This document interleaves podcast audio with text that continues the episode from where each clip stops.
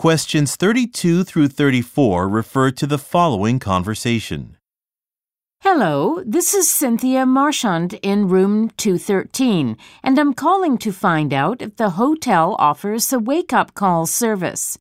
I have to get ready to meet with one of my longtime customers, so it's important that I wake up early. Yes, we do. What time would you like to be called? Around 6 a.m. if possible. That should be early enough. Okay, I'll write a note regarding your request for the person who will be working at the front desk in the morning. She'll be sure to call you.